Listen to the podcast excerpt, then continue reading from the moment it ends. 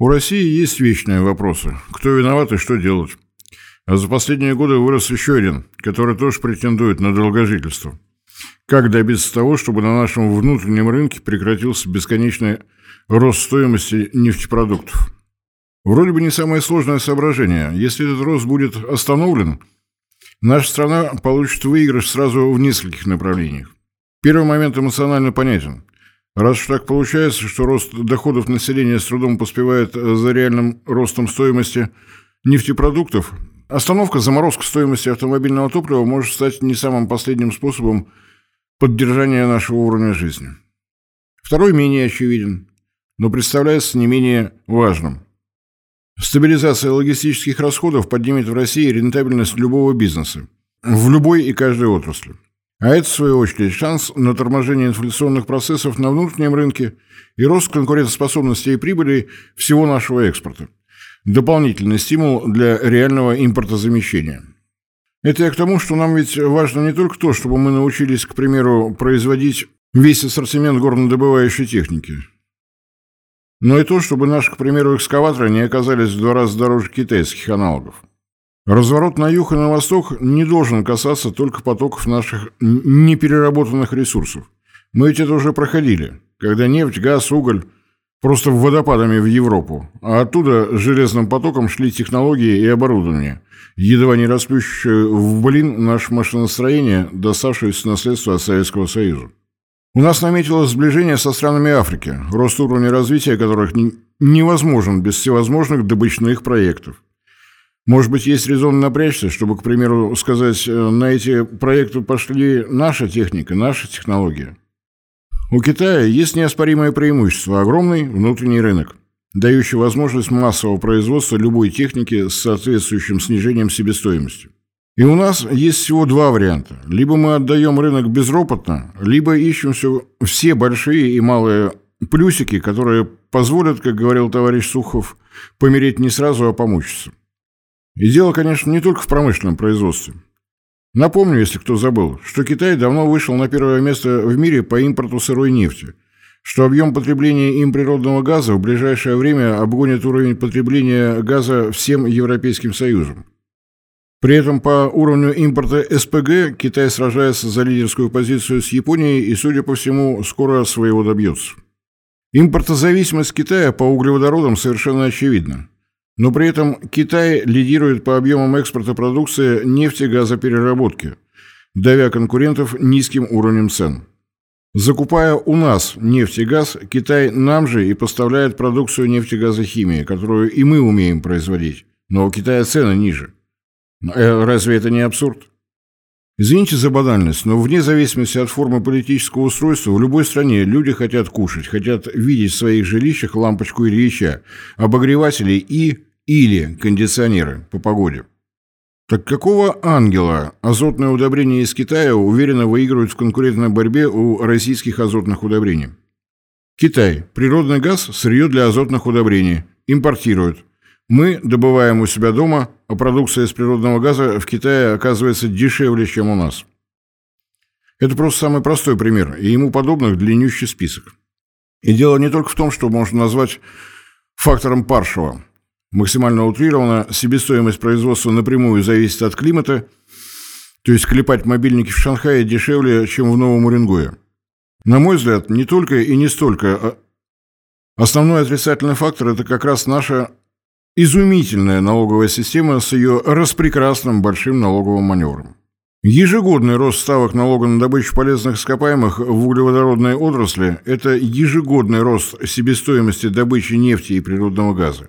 Это ежегодное снижение конкурентоспособности нашей российской нефтегазохимии, и это дальнейший проигрыш китайским производителям.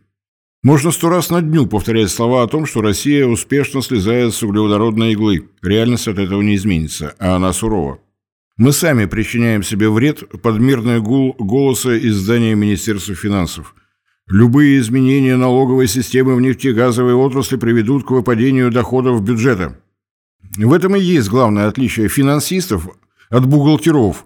Первые думают про инвестиции и стабильность дохода в будущем.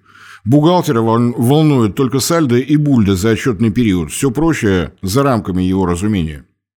Разумение того, что у нас по недоразумению называют Министерством финансов, это тот самый большой налоговый маневр, единодушно поддержанный нашими государственными мужами из обеих палат нашего парламента. Давайте о нем, о налоговом маневре, еще разок. Основная цель, которую хотят добиться его разработчики – стабильность поступления денег в государственный бюджет. Уже тогда, когда соответствующий законопроект выносился на обсуждение в Государственную Думу, Никто из авторов даже не пытался скрывать очевидное. Интересы отрасли, интересы реального сектора экономики и нас самих, как конечных плательщиков отраслевых налогов, за скобками, на повестке дня только и исключительно интересны наполняемости бюджета. Уже тогда, в 2015-м, эксперты отрасли предупреждали, какими будут неизбежные следствия. При постоянном росте себестоимости за счет повышения налога на добычу полезных ископаемых и акциза на нефтепродукты – при возврате акциза при экспорте и постоянном снижении экспортной пошлины тотальный вывоз всех производимых в России нефтепродуктов станет только вопросом времени. В 2018 году, как только положения налогового маневра стали внедряться в бизнес-практику, именно это и произошло. Компании, владеющие НПЗ, стали стремительно наращивать экспорт в том числе и компании с государственным участием, поскольку законодательство у нас едино для всех, вне зависимости от состава собственников. В нем русским по белому вколочено. Главная цель любого субъекта экономической деятельности – получение прибыли для акционеров. Не какие-то там государственные интересы, рост уровня жизни населения, повышение рентабельности экономики России, а вот совершенно конкретно получение прибыли – как отреагировало правительство в 2018-м, известно. В авральном порядке на коленке было изобретено временное решение, так называемые демпферные выплаты, или для краткости просто демпфер. Для того, чтобы владельцам НПЗ было хоть немного интересно продавать свою продукцию на внутреннем рынке, государство стало возвращать им часть выплаченных ими налогов. Еще раз, поскольку это важно – Государство не субсидирует нефтепереработчиков, а именно возвращает им часть уже выплаченных ими налогов. Фразы чинов Минфина, которые они норовят произносить с высоких трибун из разряда «мы платим нефтяникам из бюджета» – это просто фейк, дезинформация, умышленный обман, можно использовать любой термин по вкусу. И вот здесь начинается самое интересное, поскольку напрашиваются сразу два детских вопроса. Первый. А кто и как, собственно говоря, определяет размеры дем демпферных выплат? И второй. А почему наши нефтепереработчики терпят вот эту нестабильность, когда вместо предсказуемости налогов им год за годом предлагают бесконечные перерасчеты? Ответ на первый вопрос крайне нетривиален. Правительство в лице распрекрасного Министерства финансов ежегодно проводит встречи с руководителями наших вертикально интегрированных нефтяных компаний, и по результатам переговоров на год вперед определяются размеры демпфера. Процедура не прописана ни в одном законе, но всех деятелей, которые без устали повторяют слова про открытость экономической системы, про то, что Россия открыта для иностранных инвестиций, это совершенно устраивает. В таких условиях нам в нефтянку точно очередь иностранных компаний, только я ее не вижу. О том, что у Роснефти до недавнего времени были акции двух НПЗ на территории Германии, что у Лукойла болгарские братушки из политиков стараются отобрать принадлежащие нашей компании нефтеперерабатывающий завод, известно всем. А вот про что-нибудь в режиме наоборот ничего не слыхать. Условный монолог. Господа, нам в Индии хронически не хватает нефтепродуктов а из импортируемой нефти они как-то дороговато обходятся. У вас в России есть месторождение нефти самых разных сортов. От легкой до сверхвязкой, от сернистой до той, где серы всего 0,1%. Давайте-ка скинемся по пяточку миллиардов долларов и построим новый нефтеперерабатывающий завод и танкера под него. Можем вместе на наших судостроительных заводах построить раз, как мы слышали, у вас э, с этим проблемы. И, само собой, подписываем долгосрочный контракт на поставки, чтобы возврат инвестиций сразу просчитать. Возможен такой монолог? Разумеется, нет, поскольку у нас себестоимость нефти, как сырья для российских НПЗ, как мы уже выяснили, зависит от мировых цен на нефть, марки бренд и от курса рубля к доллару. А при таких условиях никакие просчеты возврата инвестиций просто невозможны. Потому ни одна крупная компания, даже из тех стран, с которыми у нас отличные двусторонние отношения, таких предложений не делает. Были китайские партнеры Роснефти, которые предварительно согласились вложиться в совместный нефтехимический комплекс ВНХК-30, Восточный нефтехимический комплекс, на нашем Дальнем Востоке. Я уже рассказывал про этот проект. 30 миллионов тонн нефти в год по сырью. Месторасположение побережья залива Находка. Там, где заканчивается трасса магистрального нефтепровода ВСТО Восточная Сибирь, Тихий океан. Но в 2015 году, сразу после того, как наши уважаемые законотворцы проголосовали за большой налоговый маневр, предложенный Минфином, китайцы мгновенно отказались от своего участия в проекте. Напрочь. И события лета-осени этого года наглядно, убедительно доказывают, что китайцы были совершенно правы. По оценкам экспертов, из-за падения курса рубля к доллару у нас себестоимость добычи нефти за пару месяцев выросла почти на 30%. И, конечно, проблема не только у иностранных инвесторов. У нас ведь и наши собственные российские компании в строительстве новых нефтеперерабатывающих заводов не, зам... не замечены. Была вот попытка с антипинским НПЗ. Так до сих пор с банкротных торгов никак продать не могут. А в ноябре этого года профильный вице-премьер Александр Новак внезапно назвал все НПЗ с объемом переработки менее 1 миллиона тонн в год недобросовестными. Почему, неизвестно, поскольку до обоснования вот такой характеристики господин Новак не снизошел. Не строятся в России новые НПЗ, это просто факт. И то, что проблема именно в налоговой системе, совершенно очевидно. Какую такую бизнес-модель требуется разработать, если у вас стоимость исходного сырья может меняться на десятки процентов в месяц, даже в том случае, если вы это сырье сами и добываете, простите? Стоимость сырья не зависит от того, какие там у вас технологии, зарплата сотрудников, а только и исключительно от внешних факторов, на которые вы повлиять никак не в силах. Вот мои скважины, вот вообще впритык к ним мой собственный НПЗ, вот штат сотрудников, вот комплект техники, все на месте. Но вчера рубль к доллару снизился на 30% из-за аварии в каком-то там мексиканско-персидском заливе. Скакнул курс котировок бренд на нью-йоркской товарно-сырьевой. И себестоимость моей продукции тоже выросла чуть ли не вдвое. Это, простите, не бизнес, а ерунда какая-то. Причем слово «ерунда» в данном случае – сильное преуменьшение. На продукцию более глубокой переработки цены нефти, конечно, влияют меньше, но и в этом случае те же соображения остаются в силе. Невозможно выстраивать бизнес, если цены сырья скачут как кролики, да еще и время от времени пытаются вести себя с владельцами бизнеса в соответствии со своими привычками. Возвращаемся ко второму вопросу. Почему наши нефтепереработчики терпят вот эту нестабильность, когда вместо предсказуемости налогов им год за годом предлагают бесконечные перерасчеты?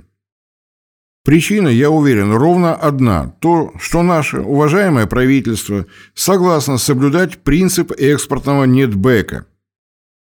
Есть такое понятие нетбэк, которое отнюдь не у нас придумано, но которому мы верны, как молодожены в день бракосочетания. Экспортный нетбэк – чистая прибыль, которую зарабатывают нефтедобывающие и нефтеперерабатывающие компании при экспорте своей продукции.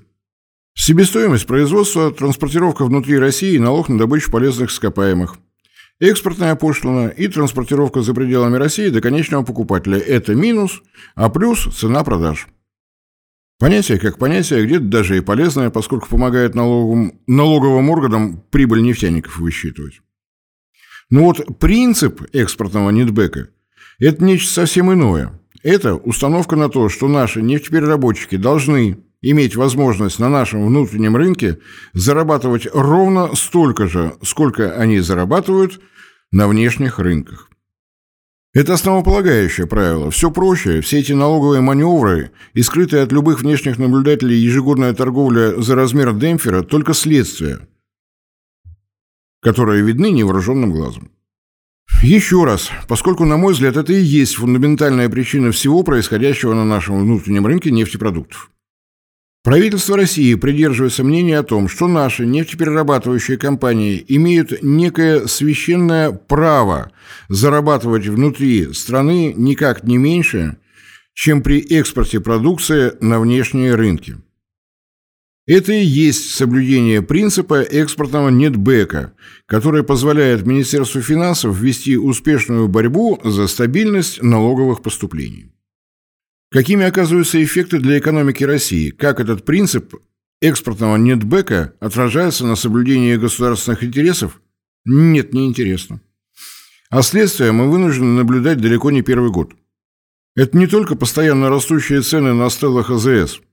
Отсутствие иностранных инвесторов в нашу нефтепереработку – раз. Отсутствие интересов у наших российских компаний из других отраслей строить новые НПЗ и нефтехимические комплексы – два. Автоматически движемся дальше. Пока мы не откажемся от принципа нефтяного экспортного нетбека, все разговоры о том, что Россия слезает с нефтяной иглы, так разговорами и останутся. Мы так и будем продавать сырую нефть. А разговоры о необходимости развития как можно более глубокой ее переработки так и не поднимутся выше видеосудей и наших с вами кухонь. Ну, неинтересно чиновникам, считающим себя сотрудниками Министерства финансов, хотя в реальности это всего лишь Министерство бухгалтерии, думать хоть о чем-то, кроме сальда и бульда в государственном бюджете. Бюджет как некая вещь в себе, он должен соблюдаться до последней запятой. Но никакой серьезной стратегии развития России этот документ не содержит. Разумеется, в нем отражены все социальные обязательства государства, все решения, которые необходимы для того, чтобы события в Северном Причерноморье развивались по нашему, а не по чужому сценарию.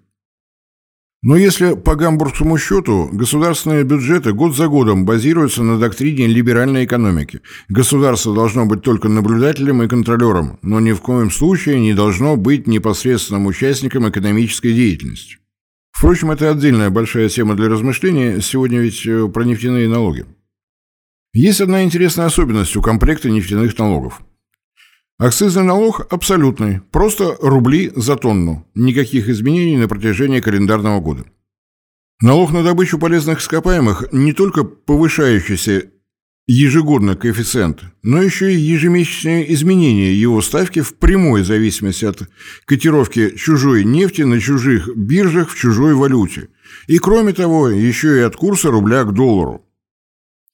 Экспортная пошлина абсолютно, просто доллары за тонну. Изменения минимальны.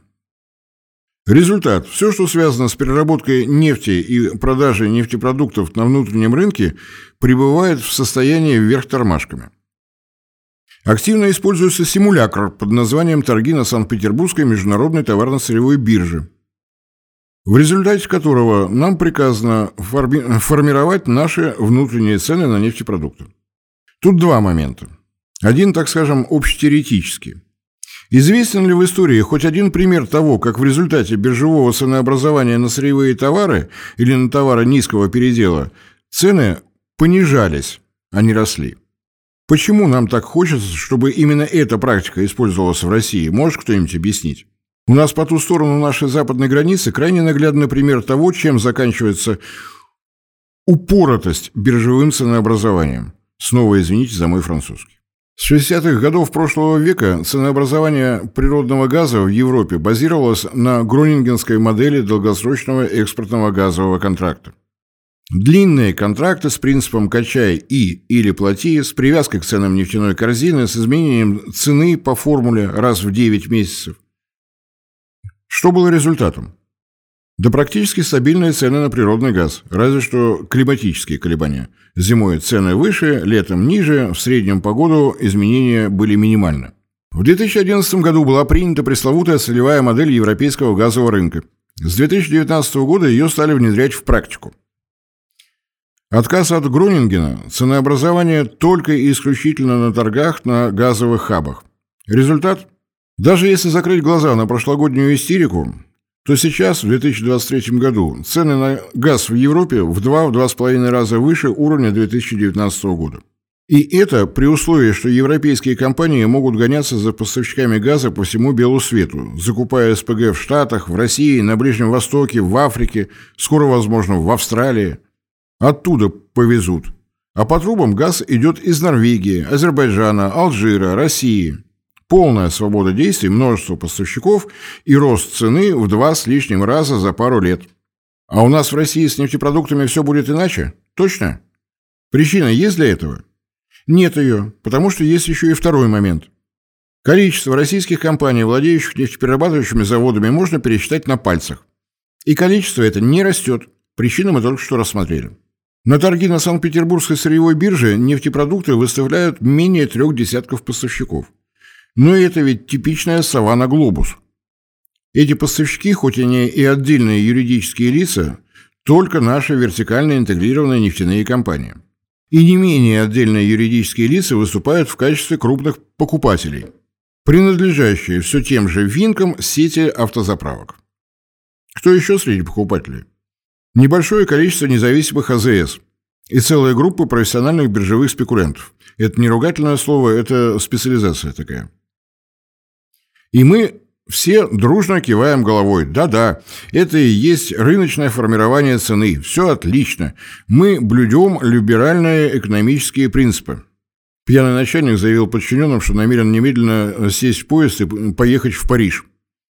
Его чуть живое тело загрузили в купе вагона, стоящего в тупике, после чего подчиненные стали вагон раскачивать и ветками деревьев за окном махать. Какая-то вот такая картинка в голове. Наверное, у экономистов какой-то специальный термин имеется для рынков, количество поставщиков, на которых ограничено и постоянно. Могу ошибиться, но кажется, это называется олигополия. Мы изо всех сил стараемся сами себя убедить, что у нас все в порядке. Вот только несчастную сову с каждым годом лично мне все больше жалко. У нас ведь не все нефтепродукты торгуются на бирже. Двусторонние договоры никто не запрещал и не отменял.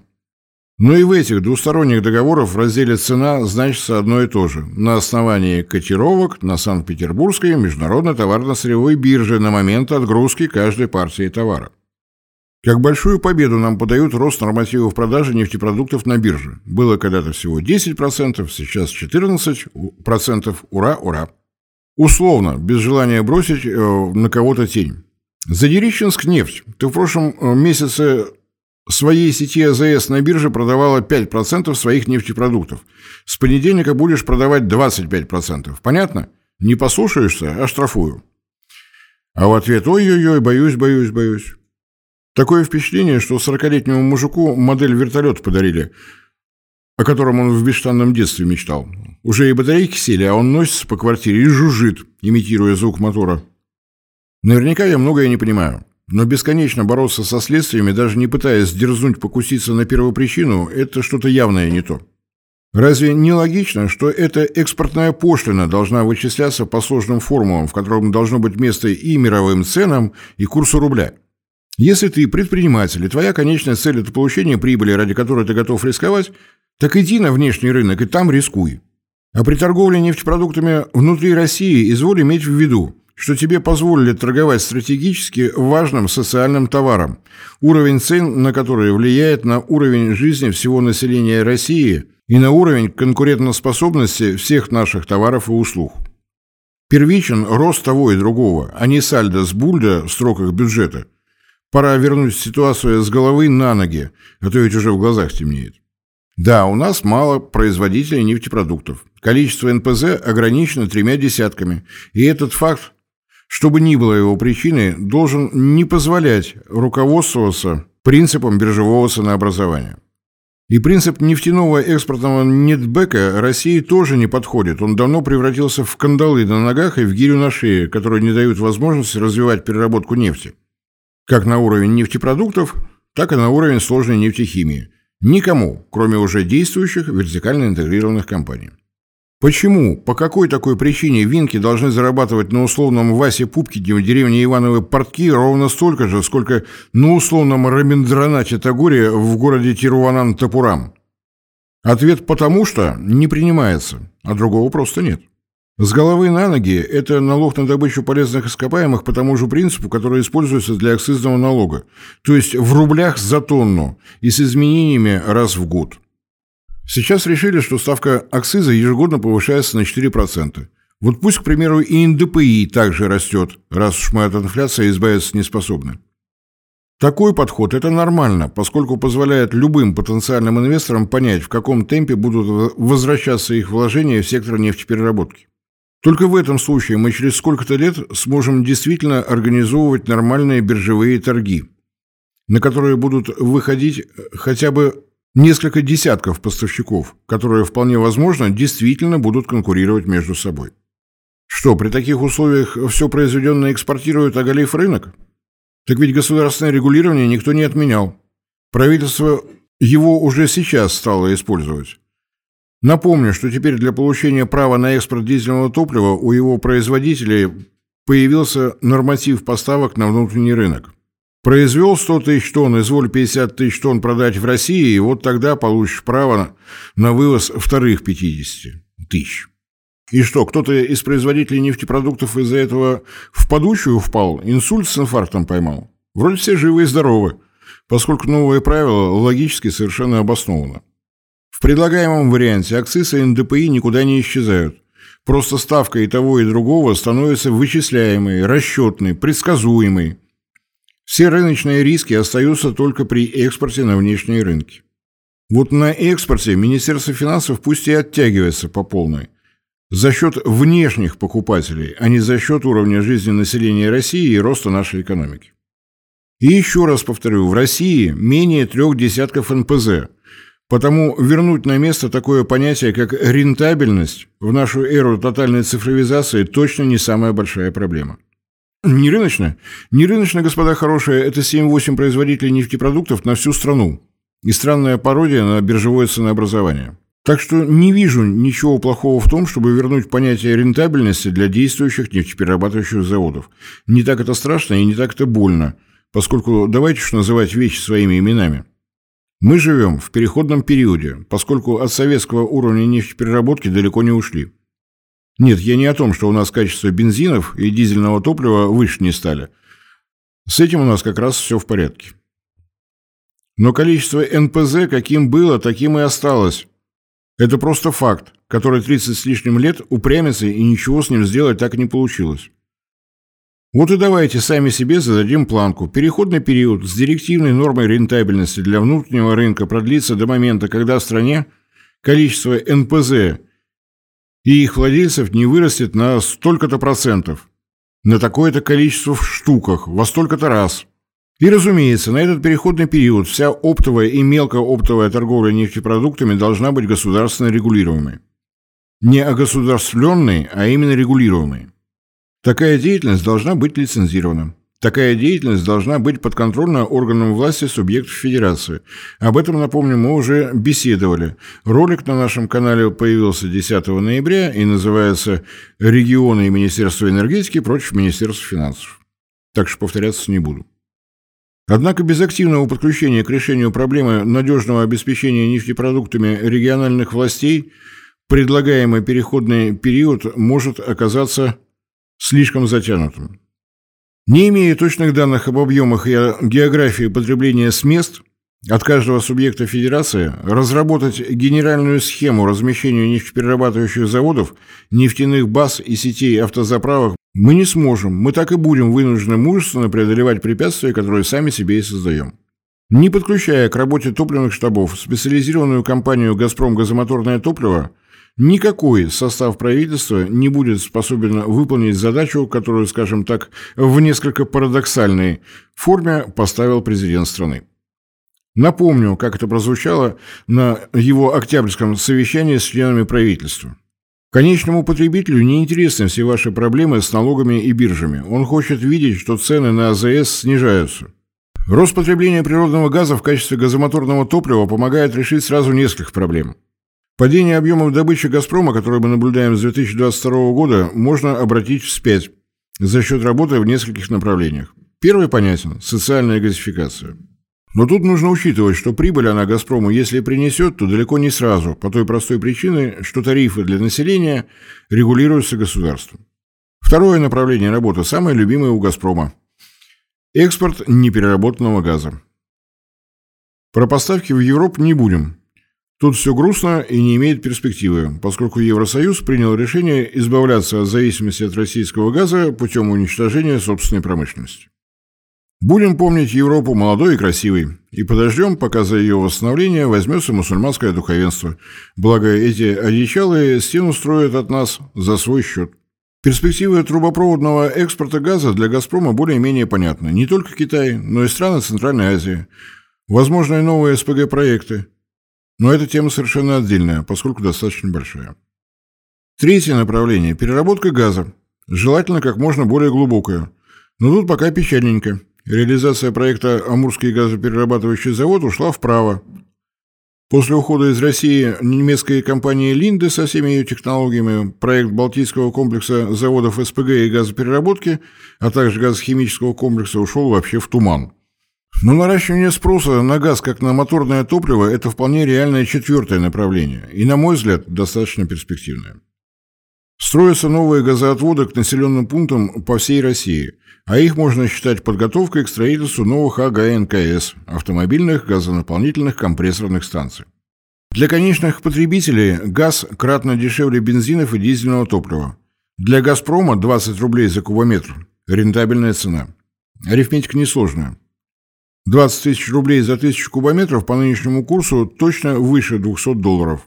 А были времена, когда «Газпром» вел поставки в Евросоюз по 170 долларов за тысячу кубометров и был вполне доволен зарабатываемым при этом прибылем. Я сейчас как бы немного отвлекся, но это только на первый взгляд. Если мы хотим добиться снижения расходов на моторное топливо, о природном газе забывать грешно. Я, если честно, не верующий, но я ведь и не Александр Новак, который на совещании по вопросам топливного рынка газовых дел мастеров приглашает забывает вот уже несколько месяцев. Ведь с примеру позволительно. У него проблем полно. А себе я такого позволить не могу. Мне кажется, все, связанное с газом в качестве газомоторного топлива, заслуживает самого пристального внимания. Так что к этой теме обязательно вернусь. Вот теперь, пожалуй, можно попробовать как-то сформулировать, какими могут быть варианты приведения нашего нефтяного сектора в логический, в разумный порядок. Наличие у России одних из самых крупных в мире запасов нефти может и должно быть нашим существенным преимуществом перед всеми странами, царствами, государствами, которые зависят от импорта углеводородов. Именно этот принцип должен раз и навсегда сменить пресловутый принцип экспортного нефтяного нетбека. Ну не могут, не должны иметь право российские нефтеперерабатывающие компании сгребать с внутреннего рынка такие же прибыли, как с рынка экспортного. Слепое следование принципу нефтяного экспортного нетбека и есть та причина, по которой Россия все так же восседает на нефтяной игле – та причина, по которой у нас в стране не строятся новые нефтеперерабатывающие заводы и нефтехимические комплексы.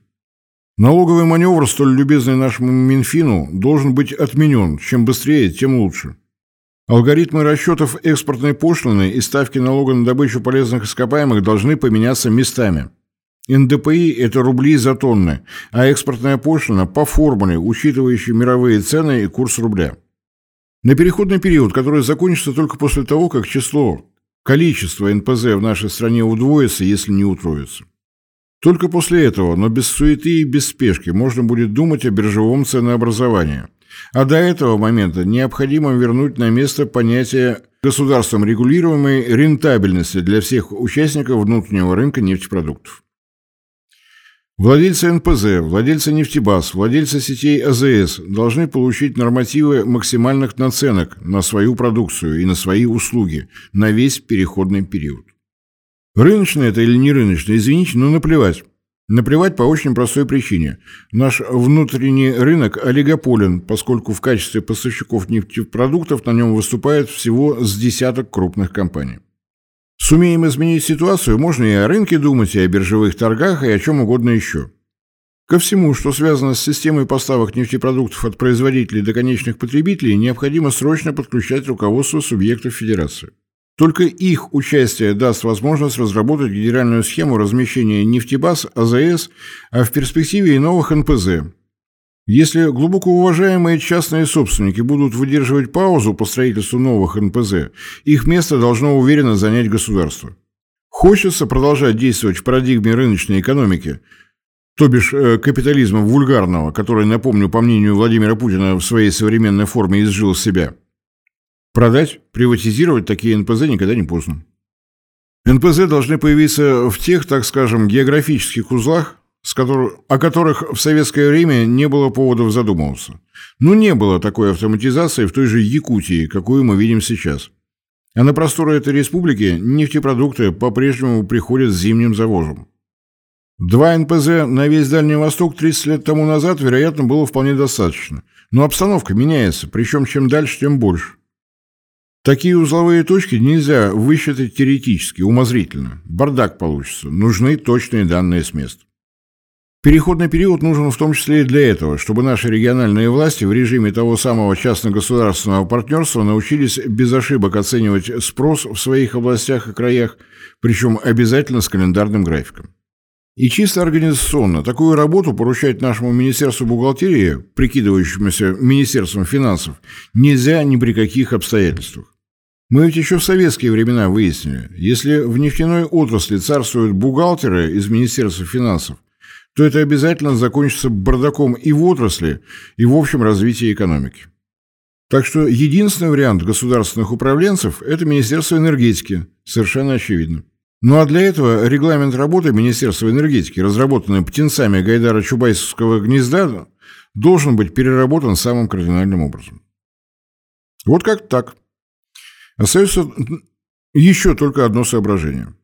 Суверенитет в России в нефтяной отрасли описать не так уж сложно. Он наступит тогда, когда российские компании на российском оборудовании добывают и перерабатывают Российскую нефть с нашей российской бенчмаркой. Нефть, которая на экспорт уходит в результате торгов на российских биржах, которые идут на основании котировок, разрабатываемых российскими рейтинговыми агентствами, и, конечно, идут только за рубли. По окончании торгов российская нефть транспортируется российскими танкерами, вооруженными страховыми полюсами, полученными у российских компаний. Поставляется она танкерами, которые построены в России, ходят по морям под российским флагом и с российскими экипажами. От создания собственной бенчмарки Министерство финансов и прочие участники финансово-экономического блока правительства шарахаются оки нечистой от святой воды, и это можно понять. Пока стоимость российской нефти высчитывается по непонятным методикам, пока эта стоимость зависит от торгов чужой нефтью на чужие биржи за чужую валюту, пока она зависит от курса рубля еще не весит чего, Минфин имеет возможность крутить и вращать ставки НДПИ, демпферного вычета, что-то там шаманить с дифференциацией налоговых ставок в зависимости от качества нефти и условий ее добычи. Пока такая возможность есть, он будет это делать. Будет, потому что единственный критерий оценки качества работы Минфина – сальдо и бульдо государственного бюджета, а не развитие государства российского. Вкладывать деньги в какие-то там фонды, которые западные разбойники с чистой совестью блокировали – это что, качество работы? Министерство финансов? Деньги не были вложены в развитие России, они просто болтались на счетах в чужих банках. Результат известен. Можно заставить вот такую публику действительно стать финансистами, заставить думать и заботиться о развитии государства. Не знаю, я ведь не педагог и не психолог. Но точно могу сказать, если наши нефтяники выяснят, что их экспортная прибыль зависит от всей этой красоты, то наше движение к реальному суверенитету пойдет совсем в другом темпе. То, что внутри России нефтепереработчики внезапно окажутся в прокрустовом ложе регулируемой рентабельности, а прибыль на экспорте определяется какой-то посторонней публикой, и есть тот самый стимул, который ускорит решение всех этих проблем. Для любого капиталиста угроза его кошельку едва ли не единственный способ вывести его из спячки, сделать поджаром, энергичным и даже стремительным. То, что эта публика будет более решительна, чем чиновники Минфина, не будет склонна на размышления «а что скажет княгиня Марья Ивановна», сомнению не подлежит. Так что, мне кажется, и с этой стороны предлагаемая схема будет полезной. Разумеется, я не настаиваю на том, что мною сочиненное и мною изложенное некая истина в последней инстанции. Предлагаю сегодняшнюю передачу считать поводом для дискуссии и обмена мнениями, участвовать в которой готов с искренней радостью.